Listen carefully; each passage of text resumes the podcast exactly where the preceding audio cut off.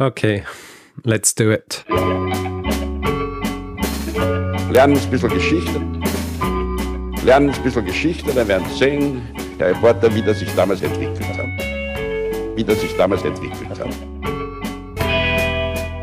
Hallo und herzlich willkommen bei Geschichten aus der Geschichte. Mein Name ist Richard. Und mein Name ist Daniel.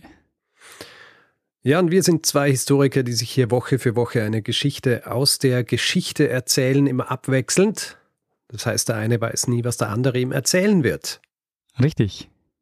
Ja, und Daniel, wir sind äh, angekommen bei 350, Folge 350. Ja, die große Jubiläumsfolge. die große Jubiläumsfolge. Es wird jetzt ein, eine 5-Stunden-Jubiläums-Extravaganza. Ja, es wird ein 5-Stunden-Ritt durch die Geschichte ähm, Nordamerikas. Durch die Geschichte.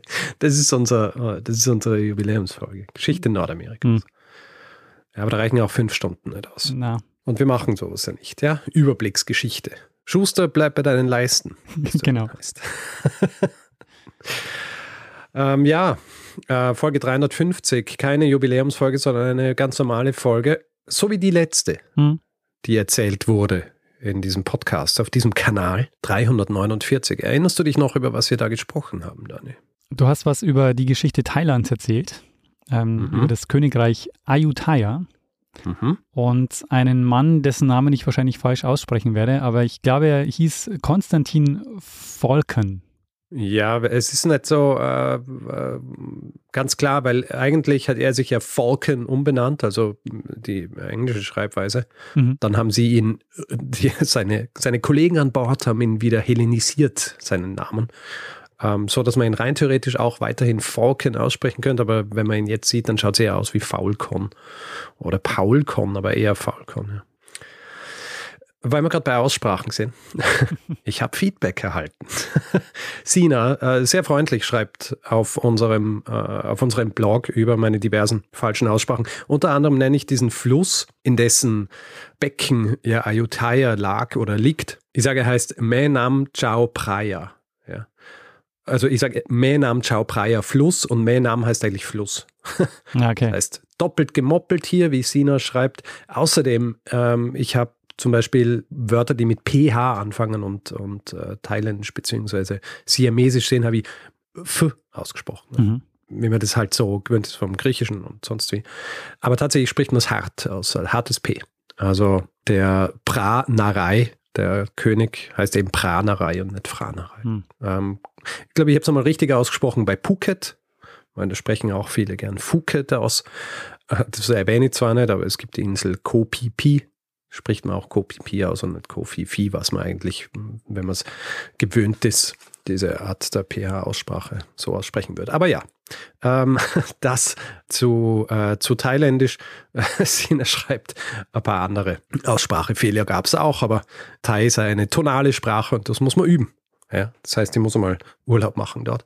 Du bist ja auch gerne in Sprachlern-Apps unterwegs, vielleicht. Äh ja, eh, da, äh, vielleicht sollte man das mhm. einfach angewöhnen in Zukunft, mhm. äh, das ohnehin schon vorher zu machen. Ähm, weitere Aussprache noch, nicht nur thailändisch habe ich falsch ausgesprochen, sondern auch äh, griechisch. Äh, die Insel, von der äh, Falcon kam, habe ich als Kefalonia bezeichnet. Tatsächlich, wie Holger schreibt, äh, spricht man es Kefalonia aus. Ah. Kefalonia. Die Betonung auf, der letzten, auf dem letzten Vokal.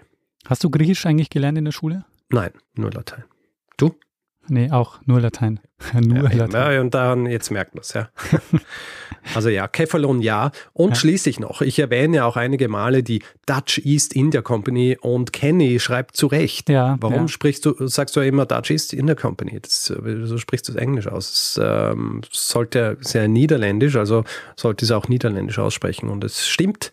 Und er schreibt mir auch dazu, wie sie tatsächlich heißt. Und ich versuche das jetzt auszusprechen. Er hat mir dankenswerterweise auch einen Link geschickt zur richtigen Aussprache. Und zwar heißt die Vereinigte Ostindische Kompanie, kurz WOC.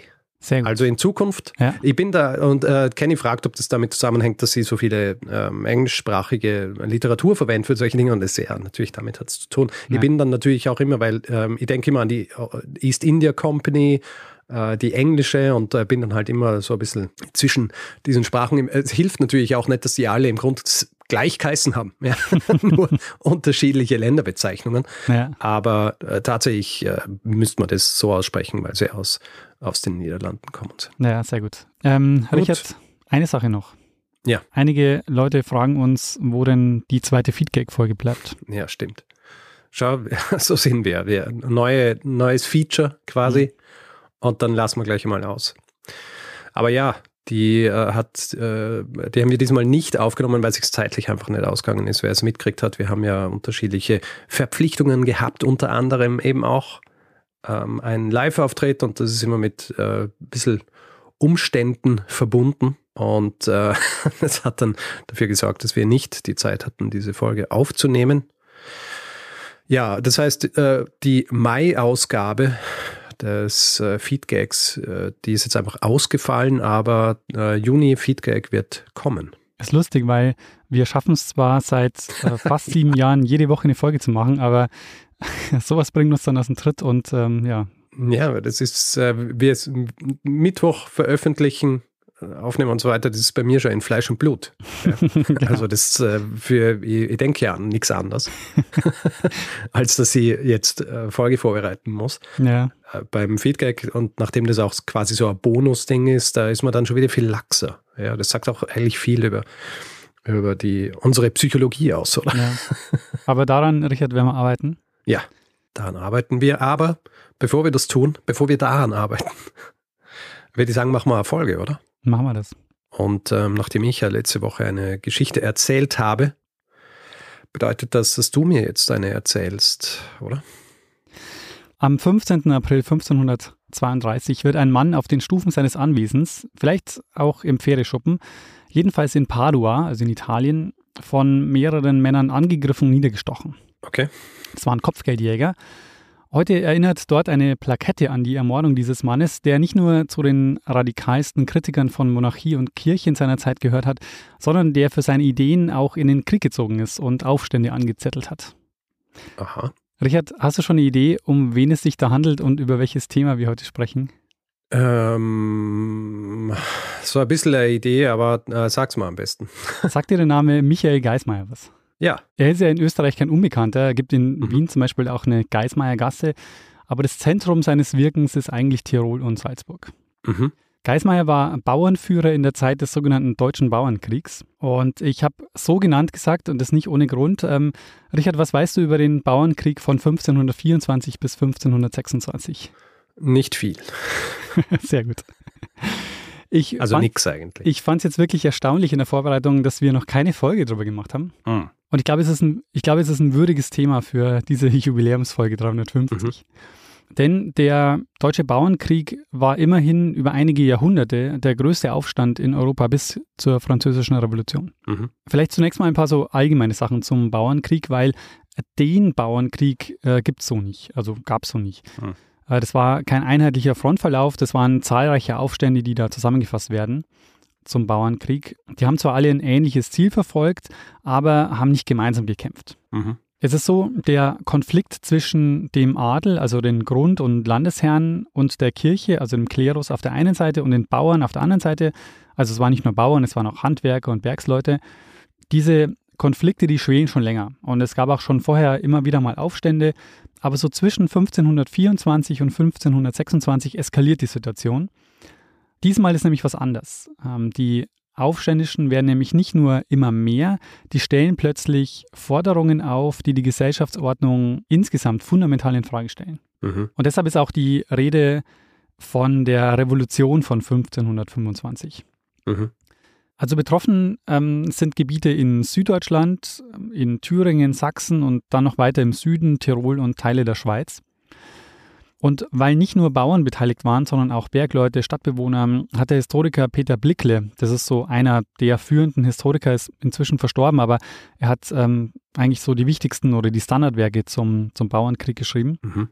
Der hat vorgeschlagen, das Ganze nicht Bauernkrieg zu nennen, sondern die Revolution des gemeinen Mannes. Mhm. Und mit gemeiner Mann, äh, damit hat er alle Männer gemeint, die von der eigenen Herrschaft ausgeschlossen waren, also die keine Grundherren waren.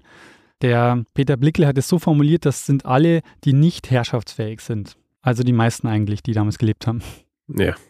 Der Adel und der Klerus, die hatten viele wirtschaftliche und politische Privilegien und die haben überhaupt kein Interesse daran, äh, am vorherrschenden Feudalsystem irgendwas zu ändern. Ja. Und getragen wurde das, also wirtschaftlich getragen wurde das Ganze ja von den Bauern. Ähm, man kennt wahrscheinlich so als bekannteste Abgabe ähm, den Zehnt oder der Zehnte. Mhm. Das war so eben die eine, eine 10% Steuer. Ähm, dazu kam auch noch, dass sie direkt für die Grundherren arbeiten mussten, also Frondienste zum Beispiel machen mussten. Und im Laufe der Zeit wurde die Abhängigkeit der Bauern gegenüber den Grundherren immer größer. Also diese Abhängigkeit konnte zum Beispiel passieren durch Missernten oder ähm, einige Gebiete hatten auch die Realteilung. Das heißt, da wurde der Grund zwischen allen Erbberechtigten gleichmäßig verteilt. Mhm. Und das führt dazu, dass die Höfe immer kleiner werden und irgendwann sind die dann nicht mehr wirtschaftlich zu betreiben. Und so im 15., und 16. Jahrhundert nimmt also die wirtschaftliche und soziale Not der Bauern immer mehr zu. Und eine zentrale Forderung der Bauern in diesem Bauernkrieg ist zum Beispiel die Aufhebung der Leibeigenschaft. Und die Leibeigenschaft war jetzt so die größtmögliche Form der Abhängigkeit.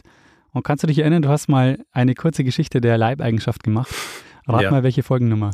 Äh, das war relativ früh. Ja. Ähm, ich würde sagen, so in den 30ern. Ja, in den späten 32, 30ern. Ja, in den späten 39? Ja, 38. okay. Leibeigenschaft hat zum Beispiel bedeutet, dass der Grundherr einer Heirat zustimmen musste, dass man nicht wegziehen mhm. durfte und man hat eben zahlreiche Dienste dann für den Leibherrn erledigen müssen. Mhm. Und die Leibeigenschaft, die nimmt im 15. Jahrhundert immer mehr zu. Und das empfinden die Bauern als Demütigung und das Unrecht. Daneben gab es halt auch noch freie Bauern, also die Freizinser, aber die werden immer weniger und stehen auch immer mehr unter Druck. Mhm. Und im Juni 1524 kommt es dann zu den ersten Aufständen, die zum Bauernkrieg gezählt werden. Das geht los im Südwesten, im Schwarzwald, breitet sich dann bis Thüringen aus und es bilden sich einige Gruppen mit äh, mehreren tausend Leuten, die werden Haufen genannt. Mhm. Zentral sind unter anderem die drei Bauernhaufen um den Bodensee. Das war der Baltringer Haufen, der Seehaufen und der Allgäuer Haufen. Und diese Haufen waren wirklich große Zusammenschlüsse. Also ähm, der Baltringer Haufen zum Beispiel, der bestand aus 12.000 bewaffneten Bauern. Mhm. Und äh, diese Haufen, die tun sich jetzt zusammen und gründen die Christliche Vereinigung oder Oberschwäbische Eidgenossenschaft in Memmingen. Und das ist jetzt eben das Neue an diesem Bauernkrieg, warum er eben auch so als Revolution gilt, weil die gehen jetzt zur politischen Vertretung. Das war in dem Fall der Schwäbische Bund. Also der Schwäbische Bund war ein Zusammenschluss von schwäbischen Adligen Fürsten und den Reichsstädten. Und die gehen zu, diesen, zu diesem Schwäbischen Bund und ähm, stellen dann Forderungen auf. Und die Bauern treten also jetzt einheitlich auf und sie haben ihre Forderungen sogar niedergeschrieben in den sogenannten zwölf Artikeln. Mhm. Ähm, und auf dieser Grundlage wollen sie jetzt mit dem Schwäbischen Bund verhandeln. Und äh, in diesen zwölf Artikeln fordern sie zum Beispiel die Aufhebung der Leibeigenschaft oder auch die Reduzierung der Frondienste. Und sie fordern auch die Rückgabe von Gemeindeland. Also das Gemeindeland, das eigentlich alle genutzt haben, aber das immer mehr enteignet wurde von den Grundherren und äh, sie immer weniger, äh, weniger benutzen durften. Und als Grundlage für ihre Forderungen berufen sie sich da auf die Bibel. Und sie sagen, es geht um die Wiederherstellung des alten Rechts, des göttlichen Rechts. Mhm. Das ist echt eine, eine neue Entwicklung. Und vor allem ist es auch wenn man sich überlegt, wer hatte denn eigentlich die Deutungshoheit über die Bibel? Das war der Klerus. Mhm. Und jetzt kommen die Bauern und sagen, nee, mit der Bibel lässt sich das, was ihr hier mit uns macht, eigentlich gar nicht rechtfertigen. Hm. Ähm, ein gutes Beispiel ist da der Artikel 2, dieser zwölf Artikel. In diesem Artikel geht es um den Zehnten, also diese zehnprozentige Abgabe, die die Bauern häufig in Naturalien abgeliefert haben. Also zum Beispiel haben sie dann zehn Prozent der, er der Ernte abgegeben. Mhm. Und im Laufe der Zeit kommen dann weitere Zehnte dazu. Es gab dann zum Beispiel den Kreuzzugszehnt oder den Holzzehnt. Da hat man dann eben 10% für das Holz abgeben müssen. Oder den Weinzehnt. Und es gibt auch den sogenannten Kleinzehnt. Und den Kleinzehnt, den hat man abgeben müssen an manchen Orten für Kleinvieh. Mhm. Und im zweiten Artikel heißt es dann, der kleine Zehnt soll aufgegeben werden, da er von Menschen erdichtet ist. Denn Gott, der Herr, hat das Vieh den Menschen frei erschaffen. Also die berufen sich da auf die göttliche Ordnung und auf Grundlage der Bibel. Ähm, und im letzten Artikel, also Artikel 12, da machen sie das auch explizit. Da sagen sie nämlich, wenn einer oder mehr der hier gestellten Artikel dem Worte Gottes nicht gemäß wären, von denen wollen wir abstehen, wenn man es uns aufgrund der Schrift erklärt. Also sie sagen, unsere Forderungen, die sind hinfällig, wenn ihr uns zeigen könnt in der Bibel, dass äh, wir uns. Mhm. Und das ist natürlich ungeheuerlich, ne? weil der Klerus ja. eigentlich äh, hat die, die Herrschaft der Deutung der Bibel. Und jetzt kommen ja, die Bauern und sagen, hier, wir ähm, können die Bibel aber auch ähm, interpretieren. Ja, Oder äh, nicht einmal so, das ist einfach so sagen, erklärt uns einfach, wo das steht. Genau. Show me the receipts. Und dahinter steckt natürlich, oder stecken viele Ideen der Reformation. Ähm, weil mit der Reformation fühlen sie sich jetzt auch darin bestärkt, dass vieles, was die Kirche gerade macht, nicht dem göttlichen Willen entspricht. Hm. Die gemeinsame Idee, die die Bauern verbindet, ist eben die, die Reformation. Ähm, bei Luther heißt es auch, ein Christenmensch ist ein freier Herr. Und die Bauern sagen daher, naja, von Leibeigenen ist in der Bibel eigentlich keine Rede. Hm. Und wie das bei den zwölf Artikeln jetzt auch deutlich wird, sie verstehen eben die Bibel als Rechtsbuch. Und äh, dank Luther gibt es die Bibel jetzt in deutscher Übersetzung und die verbreitet sich immer mehr. Das heißt, die haben auch immer mehr Zugang zu diesem Wissen. Mhm. Das Motto des Bauernkriegs ähm, ist ein Spruch, den, den haben sie aus dem Englischen übernommen. Also es gibt einen, einen englischen Bauernaufstand, ähm, wo dieser Spruch erstmals verwendet wird und der wird übernommen und wird so zum Motto für diesen Bauernkrieg. Und der Spruch geht so, als Adam grub und Eva spann, wo war denn da der Edelmann? ja, korrekt. Dieser Aufstand und diese zwölf Artikel, das ist echt, hat so eine neue Qualität, weil sie bekämpfen jetzt die Missstände der Obrigkeiten und die sagen, naja, unsere Last wird immer größer, wir sehen eigentlich keinen Grund dafür, dass wir, ähm, außer eure Missstände, die wir damit finanzieren. Und das Neue ist jetzt eben, dass sie auf Augenhöhe verhandeln wollen und zwar auf Grundlage des Evangeliums. Mhm. Und daher sind diese zwölf Artikel wirklich ein echter Meilenstein. Also die gelten auch als eine der ersten niedergeschriebenen Forderungen nach Menschen- und Freiheitsrechten in Europa. Die wurden auch gedruckt und dadurch sehr weit verbreitet. Also die hatten eine Auflage, die für die Zeit riesig war. Insgesamt wurden 25.000 Exemplare gedruckt. Mhm. Das ist natürlich was, was dann eben diese ganzen Aufstände auch ähm, ähm, so ein bisschen zusammenhält, also zu diese, diese Idee. Mhm. Aber der Adel, wie man sich vorstellen kann, die hat natürlich überhaupt kein Interesse daran zu verhandeln. Na. Die haben die Bauern dann hingehalten, meist so mit dem Versprechen, dass sie Kompromisse schließen werden. Ähm, die Bauern radikalisieren sich dann teilweise, es kommt dann auch zu Plünderungen. Und es gibt einen Vorfall, der immer wieder herangezogen wird, um die Aufständischen so als unberechenbare und mordende Meute darzustellen. Und das ist der, oder das ist die Weinsberger Bluttat im April 1525. Da wurde der Graf Ludwig von Helfenstein und seine Begleiter bei Weinsberg getötet auf recht brutale Weise. Und im Nachgang verfestigt sich jetzt beim Adel die Vorstellung, den Aufstand mit aller Brutalität niederzuschlagen. Also mhm. ab da ist jetzt klar, Verhandlungen, zu Verhandlungen wird es nicht mehr kommen. Und das ist auch der Moment, an dem sich Luther jetzt positioniert, und zwar eindeutig und sehr klar gegen die Bauern. Er hat eine, eine Schrift verfasst nach dieser Bluttat von Weinsberg. Die Schrift heißt Wieder die mörderischen Rotten der Bauern. Und er fordert in dieser Schrift, dass man mit aller Härte gegen die Aufständischen vorgehen sollte. Mhm. Ähm, war er vorher so ein bisschen unentschieden, ähm, stellte sich jetzt also ganz klar ähm, gegen die Bauern. Mhm. Und einer, der militärisch gegen die Bauern vorgehen sollte, übrigens auch finanziell unterstützt durch die Fugger, war der Bauernjörg. Hast du von dem schon mal gehört? Bauernjörg? Nein. Der Bauernjörg, das war der Georg Truchsess von Waldburg-Zeil.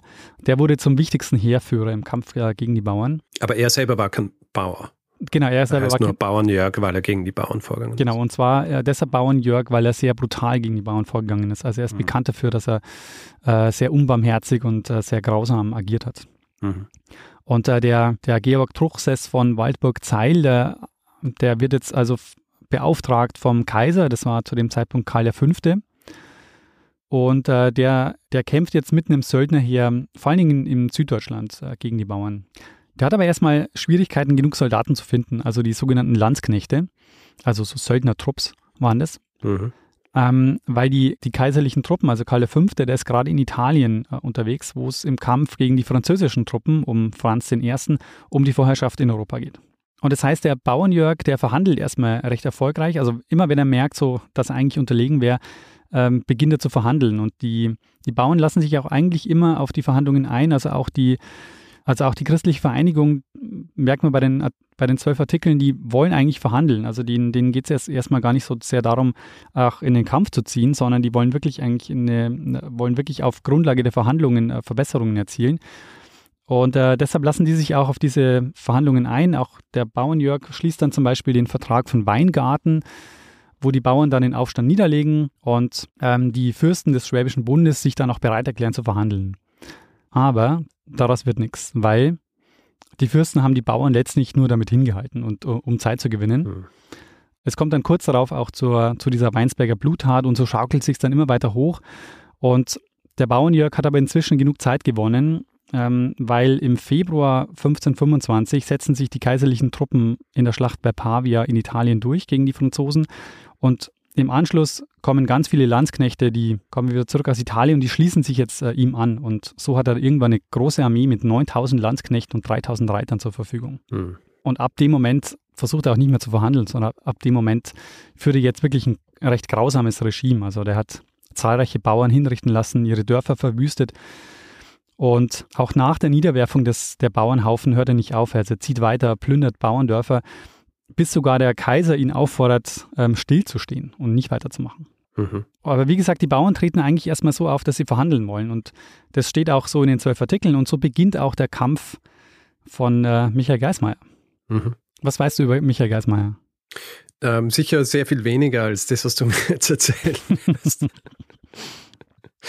Also ähm, ja, ich bin wahrscheinlich die schlechteste Quelle äh, in diesem Podcast momentan, um was über Michael Geismeier zu sagen. Die schlechteste Quelle. Sehr gut. Michael Geismeier ist äh, 1490 geboren. Sein Vater schafft es vom Bergbauern zum Teilhaber von Bergwerken und zum freien Bauern.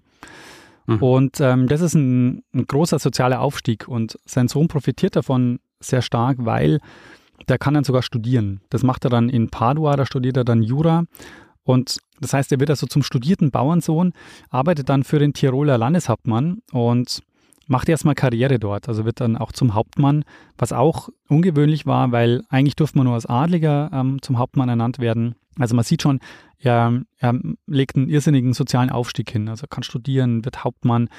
Und ähm, dieser steile Aufstieg, der endet aber ziemlich plötzlich. Und zwar wird er rausgeworfen, weil man ihm unterstellt, Geld unterschlagen zu haben.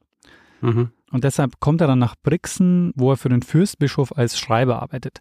Das ist ein ziemlicher Abstieg. Also er verdient auch sehr gut vorher und ähm, jetzt also muss er sich als Schreiber verdingen und, ähm, und eigentlich sucht er jetzt wieder nach einem Weg, äh, seine, seine Karriere ähm, fortsetzen zu können. Allerdings kommt es anders, weil ähm, dort beim Fürstbischof wird er Zeuge des Beginns vom Tiroler Bauernaufstand. Mhm. Und der, dieser, dieser Bauernaufstand beginnt mit einem Rechtsstreit. Und zwar ein Fischer, der Peter Pessler, der hat sich gegen den Entzug von Fangrechten gewehrt.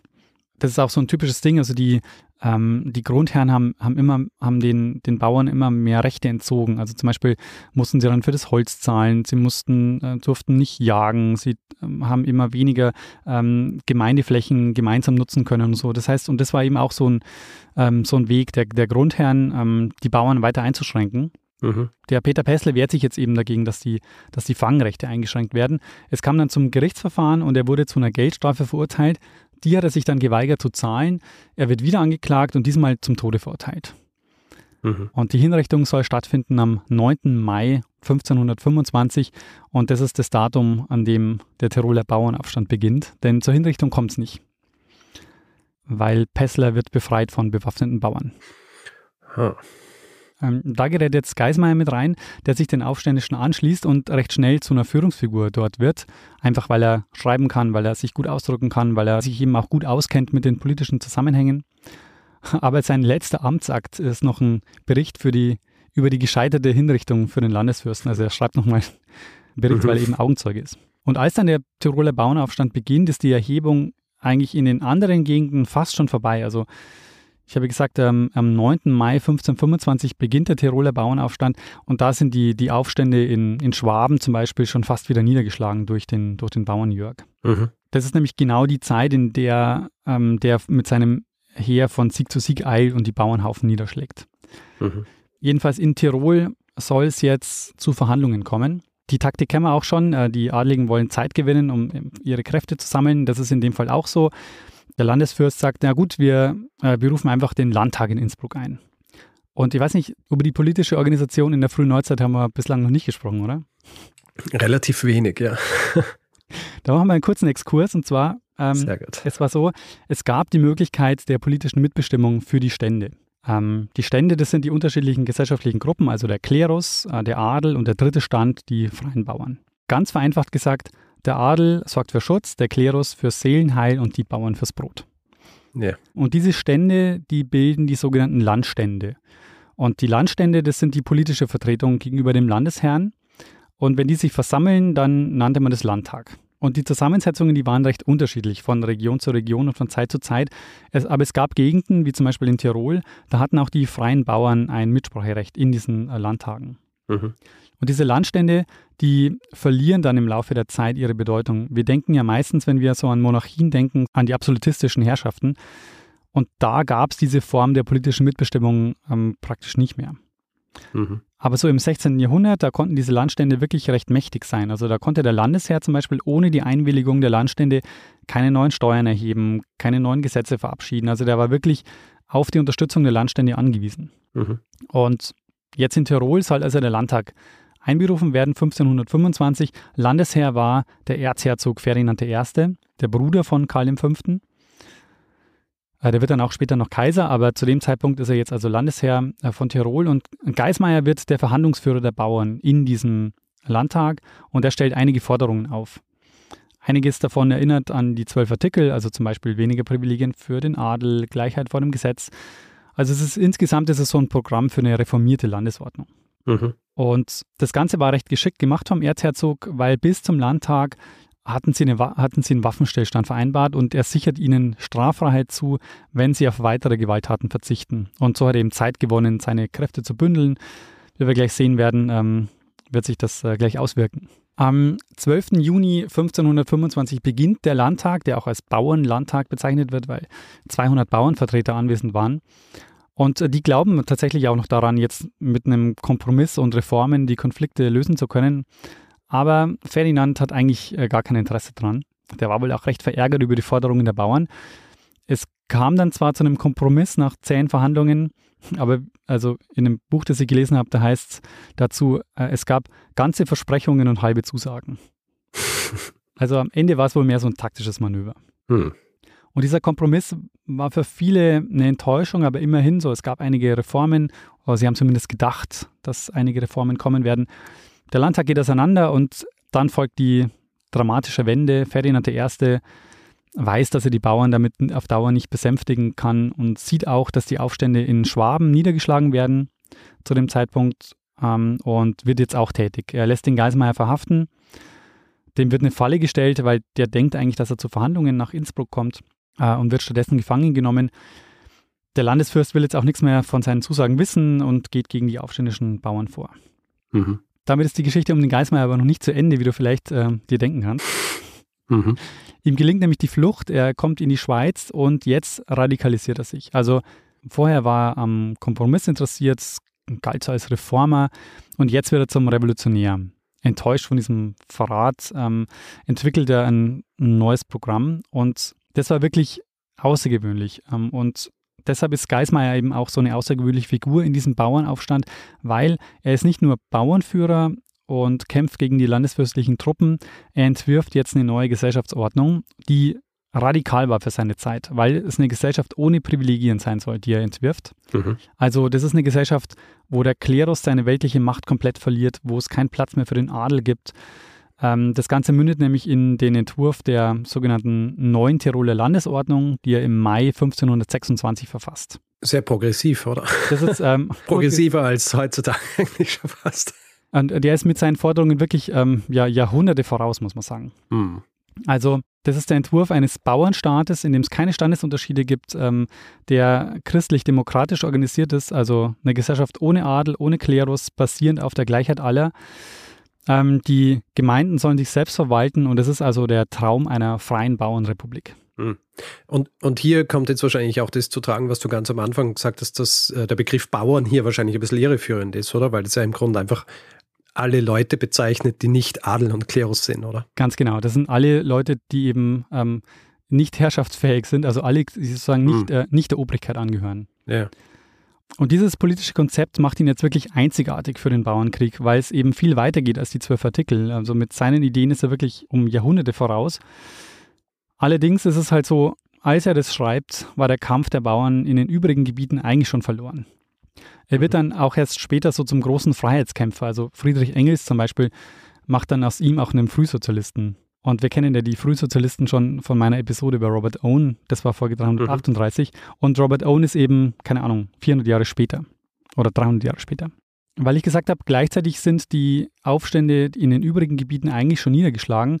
Ähm, vielleicht noch ein, ein, paar Worte dazu. Im Zuge des Bauernkriegs kam es eben 1525 und 26 zu einigen Schlachten äh, im gesamten Aufstandsgebiet, also nicht nur in Tirol.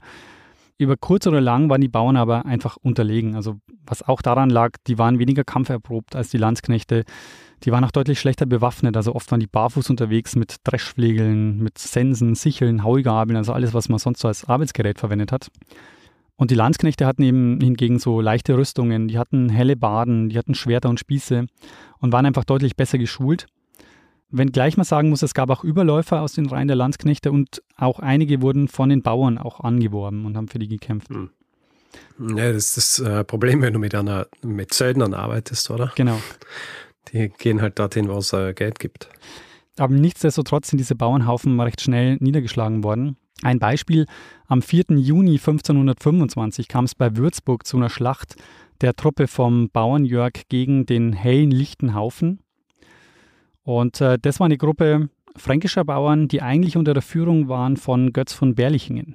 Mhm. Und das ist genau der, den du wahrscheinlich von Goethe kennst. Ja, das Zitat, das berühmte. Ähm, ich kenne nur diesen einen Teil, wo es heißt, er kann mich in den Arsch lecken. genau. Und das heißt eben in und nicht am Arsch. Ja. Das habe ich immer das hast du gemerkt. gefunden. Ja, natürlich. ähm, Götz von Berlichingen ist vor allen Dingen bekannt eben durch, äh, durch Goethe, aber ähm, ja, insgesamt ist es eine komplizierte Geschichte bei ihm. Er verlässt jedenfalls die Aufständischen und diese Schlacht hat katastrophale Folgen für die Bauern denn in einem zweistündigen Kampf werden 8000 Aufständische getötet. Die Situation für die Bauern war wirklich äh, verheerend zu dem Zeitpunkt. Ähm, es gibt ein Sprichwort über diese Zeit, da heißt es, wer 1523 nicht stirbt, 1524 nicht im Wasser verdirbt und 1525 nicht wird erschlagen, der mag wohl von Wundern sagen. Huh. Man geht davon aus, dass in diesen Schlachten 70.000 bis 75.000 Aufständische getötet wurden. Das Ganze, muss man sagen, äh, habe ich natürlich jetzt recht verkürzt dargestellt. Also es gibt viele Haufen ähm, und Kämpfe gegen fürstliche Truppen. Aber am Ende gehen die halt mit einer ziemlichen Brutalität vor, schlagen die Aufstände nieder, brennen dabei auch viele Bauerndörfer nieder. Äh, und, und anschließend wurden die Aufständischen auch systematisch verfolgt. Also es gab Strafgerichte, viele wurden verurteilt, mussten ihre Waffen abgeben. Es gab zahlreiche Ächtungen. Ächtungen heißt, ähm, die Personen wurden dann oder galten dann als vogelfrei. Es gab zahlreiche Vergeltungsaktionen. Äh, viele Bauern mussten Wiedergutmachung zahlen für entstandene Schäden, also weil es wurden ja auch viele Burgen und äh, Schlösser geplündert in der Zeit.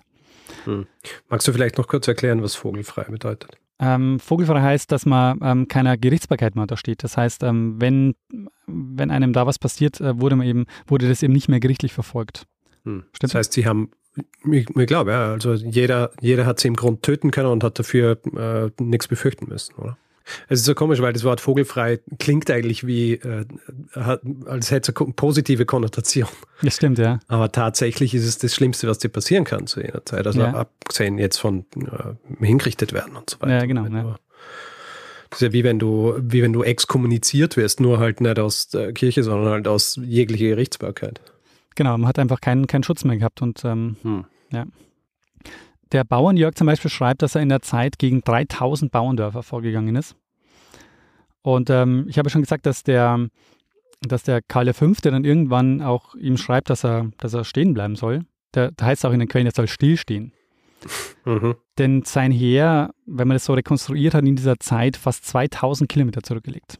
Und mhm. äh, viele Bauern ziehen sich dann zurück, wie auch der Michi Geismeier. Dessen Heer wird am 2. Juli 1526 in der Schlacht bei Radstadt, das ist in der Nähe von Salzburg, vernichtend geschlagen.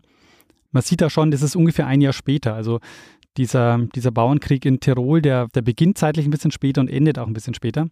Der Geismeier flieht dann nach Venedig und zieht sich dann nach Padua zurück, wo er dann eben am Morgen des 15. April 1532 ermordet wurde von Kopfgeldjägern, die sich 1500 Gulden versprochen haben, ähm, was sehr viel Geld war in heutiger Kaufkraft, ungefähr eine halbe Million. Mhm. Wir wissen es deshalb, weil die Mörder haben sich dann an die Tiroler Regierung gewendet und auch an den Erzherzog und wollten die und haben die Prämie eingefordert. Hm. Die Prämie wurde dann nicht ausgezahlt. Es gibt dann einen internen Schriftwechsel zwischen dem Ferdinand und dem Hofrat. Der Ferdinand, der will wohl zahlen oder hat wohl die Zahlung zugesagt, aber der Hofrat will nicht zahlen, weil die sagen, der Mord ist nicht aus Vaterlandsliebe, sondern aus Geldgier begangen worden. Hm.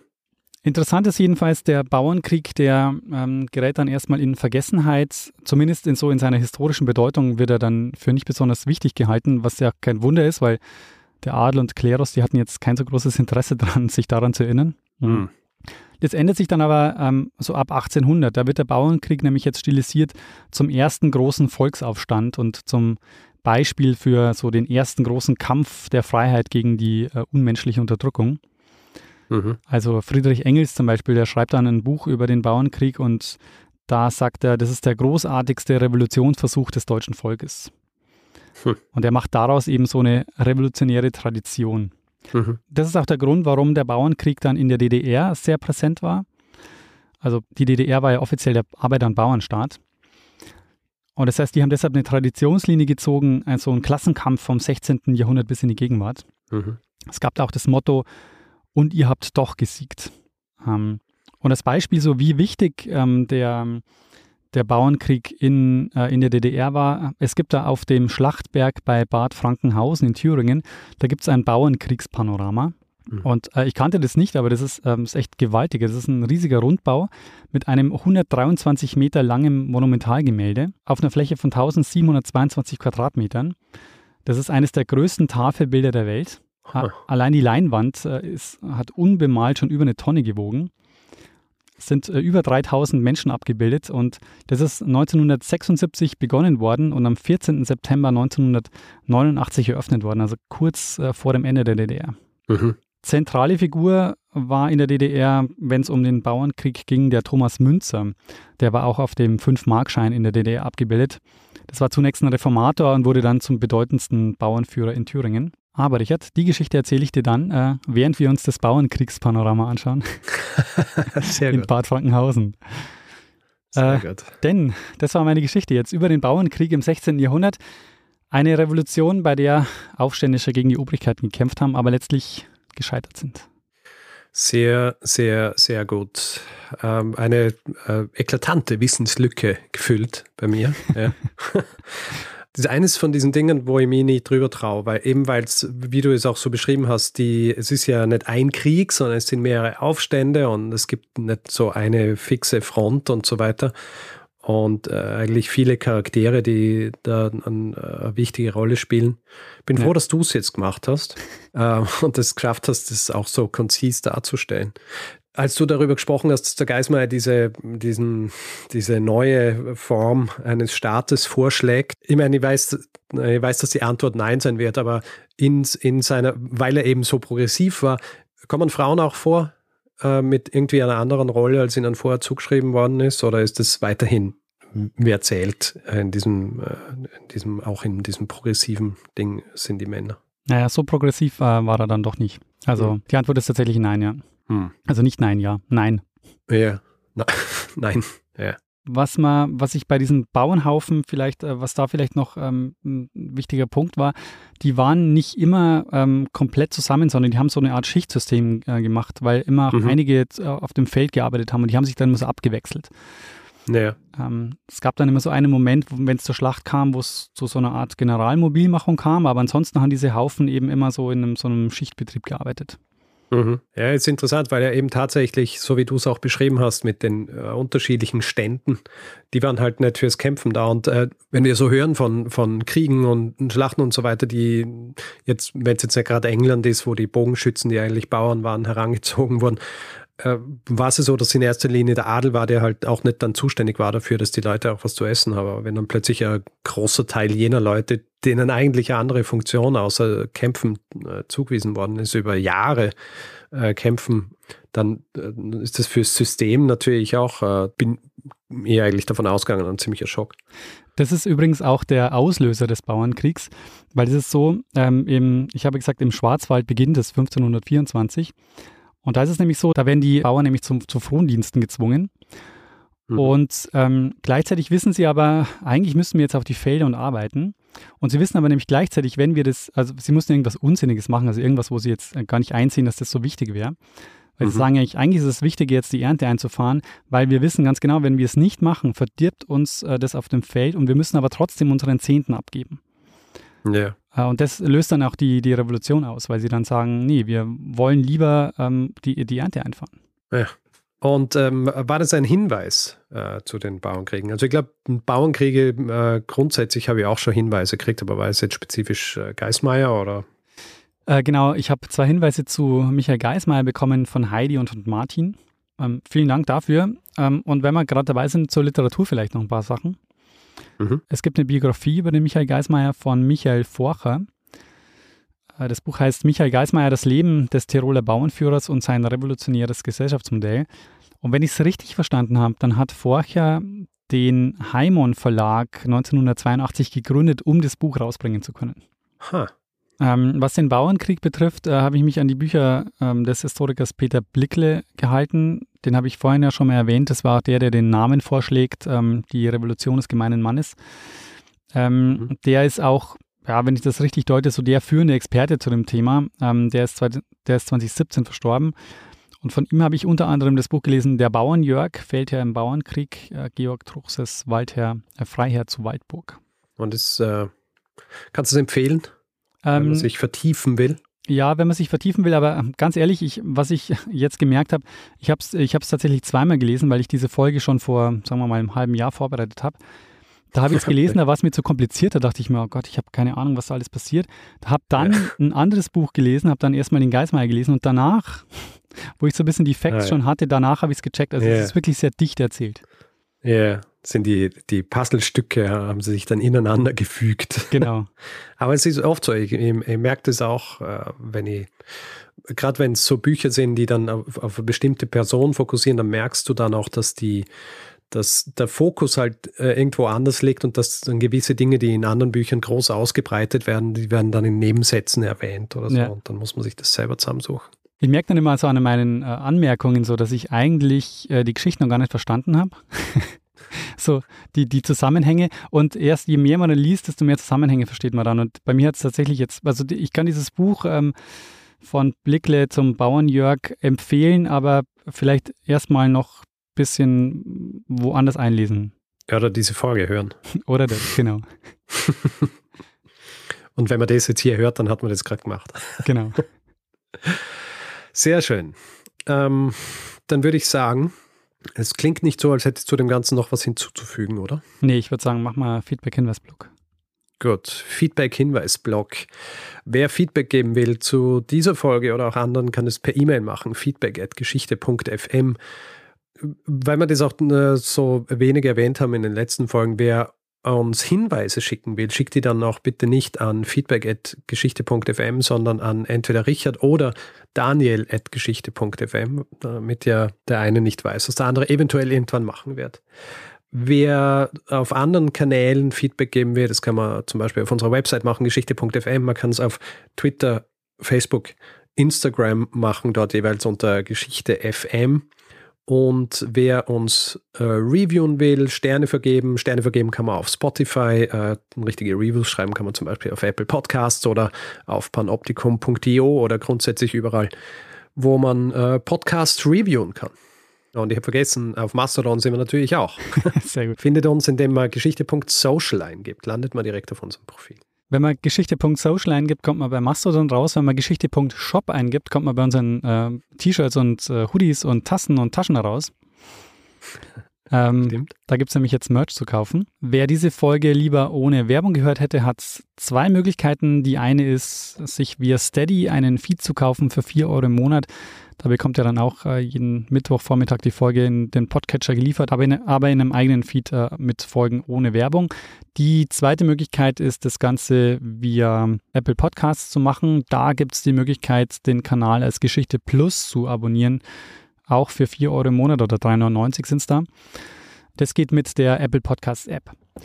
Wir bedanken uns in dieser Woche bei Reinhard, Philipp, Tobias, Ingo, Insu, Anja, Tom, Nikolas, Marcel, Gerald, Susanne, Michael, Norbert, Fabian, Lukas, Andreas, Tobias, Marei, Julia, Daniel, Joe, Julia, Benjamin, Till, Marion, Josef, Steffen, Sebastian, Alexander, Andreas, Martin, Stefanie, Sarah, Iris, Susanne und Sebastian. Vielen, vielen Dank für eure Unterstützung. Ja, vielen herzlichen Dank. Gut. Dann würde ich sagen, machen wir das, was wir immer tun am Ende einer Folge und auch am Ende unserer Live-Shows. Äh, wir geben dem einen das letzte Wort, der es immer hat. Bruno Kreisky. Lernen ein bisschen Geschichte. Lernen ein bisschen Geschichte, dann werden Sie sehen, der Reporter, wie das sich damals entwickelt hat. Wie das sich damals entwickelt hat.